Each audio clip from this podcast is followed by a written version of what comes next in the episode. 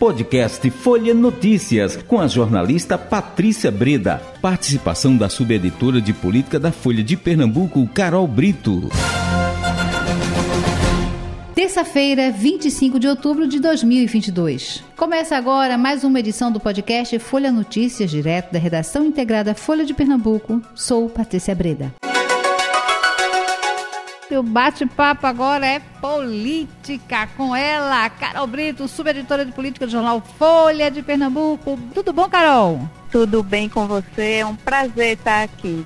Tudo tranquilo. Mas, Carol, a gente estava ouvindo ainda agora, não é, a fala de Túlio, é, que teve por aqui pela rádio hoje. O que é que você achou? Ele foi bem veemente, né, aí na, quando sai aí na defesa de, de Raquel Lira, em relação a essa, estão querendo colar em Raquel é, a pecha de bolsonarista, não é? é? O que é que você achou? O deputado federal, né, o Túlio Gadelha, ele está na rede sustentabilidade, a rede que faz uma federação com o PSOL, é, e essa declaração de Túlio vem dando o que falar, viu, Patrícia? Porque esses dois partidos declararam apoio a Marília Reis. E essa posição de Túlio, ela não vem sendo bem digerida nem na rede e nem no PSOL. Para você ter uma ideia, é, Patrícia, o presidente é, do PSOL aqui em Pernambuco acabou de fazer uma declaração é, em suas redes sociais como presidente da Federação PSOL e Rede, manifestando repúdio à posição de Túlio Gadelha de apoiar Raquel Lira.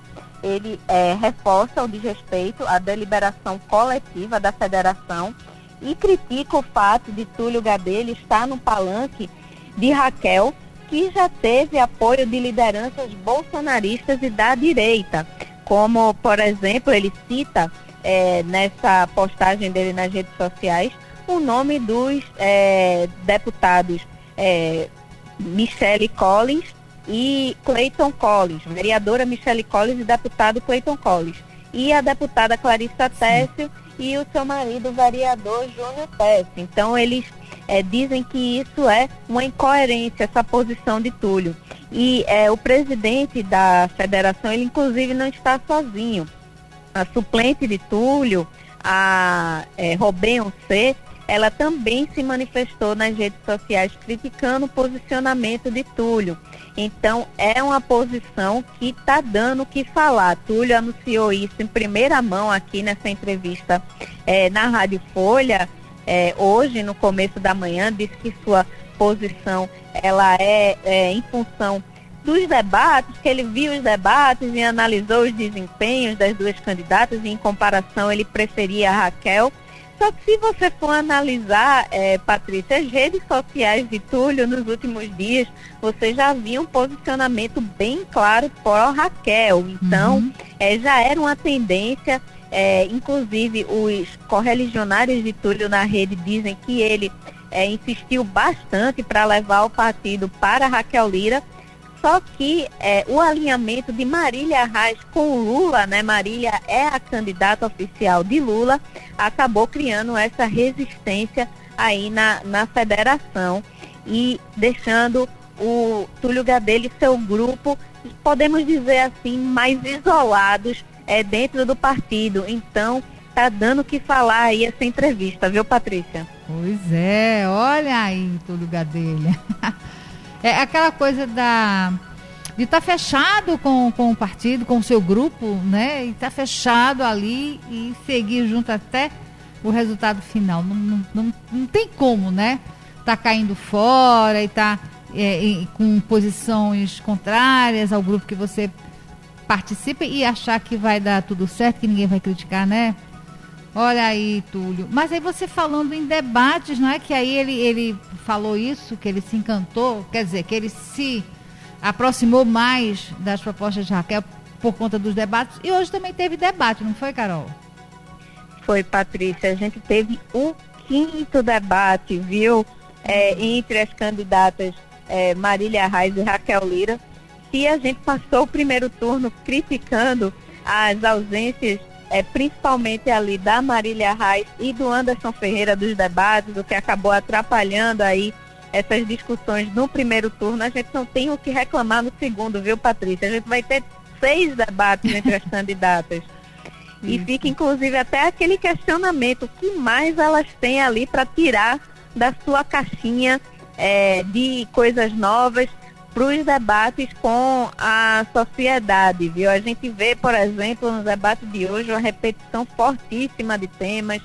É, tem ali algumas, algumas lideranças políticas que volta e meia ali vão sendo é, debatidas entre as candidatas, o governador Paulo Câmara, quem é que tem o apoio de Paulo Câmara, quem não tem, é, Bolsonaro, quem é a candidata de Bolsonaro, quem não assume que é a candidata de Bolsonaro, é Lula que é, apoia a Marília, então é, esses três personagens, volta e meia, sempre vão é, ficar presentes nesses debates, viu, Patrícia? É uma coisa impressionante, parece que são um, uns novos candidatos, inclusive aqui na eleição de Pernambuco.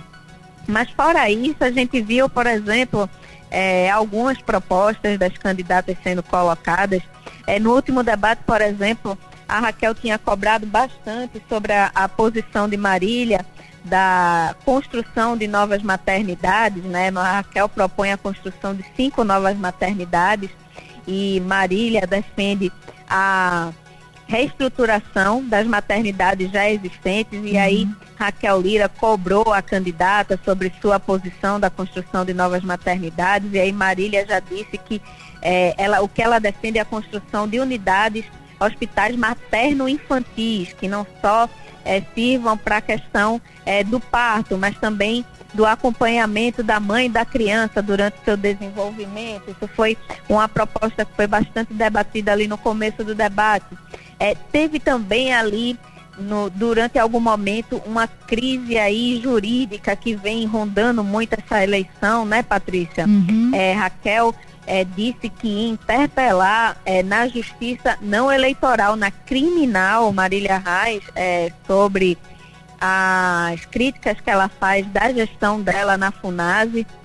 Então, isso foi uma coisa que foi colocada. Marília, inclusive, já também é, rebateu, vai entrar com ação também contra a Raquel Lira, segundo ela, por denunciação caluniosa. Então, o clima está bem quente, viu, Patrícia, aí nesses últimos dias de eleição, viu?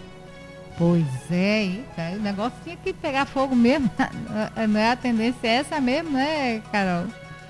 Carol, é, teve... Pois é, os últimos dias é. costumam ser aqueles é. em que é preciso criar algum fato para tentar mobilizar a população aí às urnas ou tentar mudar ali o resultado é, das eleições, né, das pesquisas. Então é normal que as candidatas endureçam um pouco esse tom do discurso, né? Mas vamos ver aí até onde vai daqui até o dia 30, né, Patrícia? É isso mesmo. Vamos embora. Vamos acompanhar isso aí de pertinho. Carol sempre trazendo para a gente os detalhes. Ô, Carol, e essa a questão Roberto Jefferson, do ex-deputado federal Roberto Jefferson, continua, né, repercutindo e a cada dia surgindo novos, é, novas, novos capítulos, né, dessa história.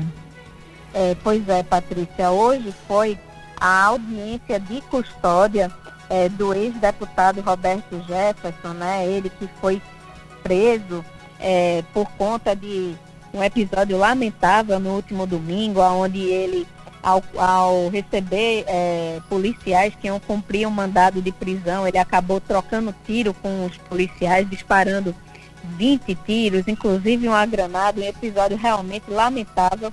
Mas hoje foi a audiência de custódia do ex-deputado e a justiça manteve é, Jefferson preso num presídio comum. Uhum. E o curioso é que a Procuradoria-Geral da República é, disse que está negociando a ida de Jefferson para um hospital psiquiátrico, né? É, ele, inclusive, é, durante essa audiência de custódia, voltou a xingar com palavras de baixo calão a ministra do STF, Carmen Lúcia. Então, é um episódio ainda que está tendo os seus desdobramentos, né? Vamos ver aí se o Roberto Jefferson vai continuar numa prisão comum ou se ele vai, de repente, ir para essa ala é, de um hospital psiquiátrico como está indicando a Procuradoria-Geral da República. Então, é um episódio que realmente chamou muita atenção, chocou muita gente e que está tendo ainda os seus desdobramentos, viu, Patrícia? Pois é, é, não se pode permitir, né? Porque se não colocar um basta nessa história agora, né? A tendência é ficar pior. E nós estamos querendo que esse resultado dessa eleição, seja ele qual for, que ele seja aclamado, que ele seja é, por todos, né? Que, aceito por todos. Eu estou dizendo isso, Carol, porque o que me passa pela cabeça com esses expedientes aí de Roberto Jefferson e de outros, hoje estão é, se colocando em dúvidas a quantidade de inserções de, de, das rádios aqui no Nordeste, né, pró-Bolsonaro. Me preocupa, sabe, é, Carol? E essa história agora das inserções nas rádios do Nordeste, que deixaram de exibir o programa é, pró-Bolsonaro, e aí o Alexandre Moraes está pedindo, batendo forte também aí, pedindo então que apresentem provas. Espero que já estão pertinho, né? Que esse cenário mude e que se acalme, tudo se acalme e que a gente consiga passar para o próximo capítulo, que é o final da resultado da eleição, né? Em paz e tranquilidade, né, Carol? Pois é, o que todo mundo espera, né, Patrícia? Hum. É tranquilidade, que o processo democrático seja respeitado realmente, é, e que a gente possa ultrapassar essa eleição tão polarizada. A gente sabe que é, realmente o país está muito dividido, né? Esses dois projetos polarizam bastante a população. Um vai sair vencedor das urnas no próximo dia 30 e o importante é que a gente saiba realmente é, conciliar a nossa nação brasileira é, após esse resultado democrático, né? Que a gente saiba aceitar e respeitar o resultado das urnas, isso é o mais importante, né? Sobre essa questão da, da, da suposta auditoria aí é, convocada, o ministro Alexandre de Moraes deu um prazo de 24 horas para que os aliados de Bolsonaro apresentem provas é, uhum. sobre essa desvantagem aí de mais uhum. de 150 mil inserções é, que teriam sido é, vamos dizer assim, tiradas né, do é. Bolsonaro no interior e, e aí isso vai ser devidamente apurado porque é preciso que a gente deixe o nosso sistema eleitoral sem nenhuma sombra de dúvida, né? Se você apresenta uma acusação grave, que prove, né? Então é isso que a gente espera também, né, Patrícia? É aquela história, bota em sessão, tira em sessão, né? Parece que não tem fim, né, Patrícia? Não, não tem fim. Então, Mas vai ter fim, viu? É dia 30, no próximo domingo. A gente é. encerra esse capítulo da nossa história. Carol, obrigada pela sua participação. Até amanhã. Eu que agradeço, Patrícia. Até amanhã. Chegamos ao fim de mais um podcast Folha Notícias. Perdeu alguma edição ou quer ouvir de novo? É só baixar os aplicativos SoundCloud, Spotify e Deezer e buscar pelo canal Podcasts Folha de Pernambuco.